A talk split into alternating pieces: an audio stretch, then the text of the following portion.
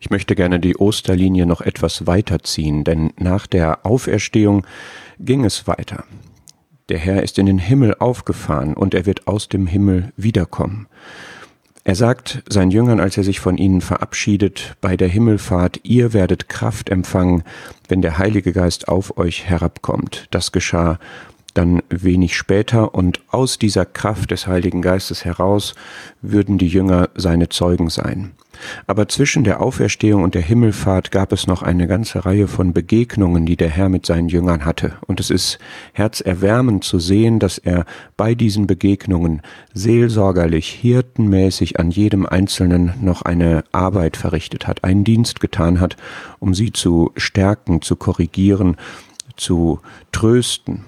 Und das tut er mit uns auch. Und dann kommt aber diese Perspektive in den Himmel. Er ist in den Himmel aufgefahren und die Engel, die das mitverfolgen, sagen den Jüngern, Schaut, so wie er in den Himmel aufgenommen worden ist, wird er ebenso wiederkommen. Dieser selbe Herr, den ihr hier auf der Erde erlebt habt, dieser selbe Herr, der wird wiederkommen aus dem Himmel, so wie ihr ihn kennt, in all seiner Herrlichkeit, in all seiner Güte, in all seiner Liebe. Und er ist dann im Himmel erhöht worden, setzte sich zur Rechten Gottes. Und sie hatten dieses Erlebnis in sich und sind in diesem Erleben gegangen, ausgegangen.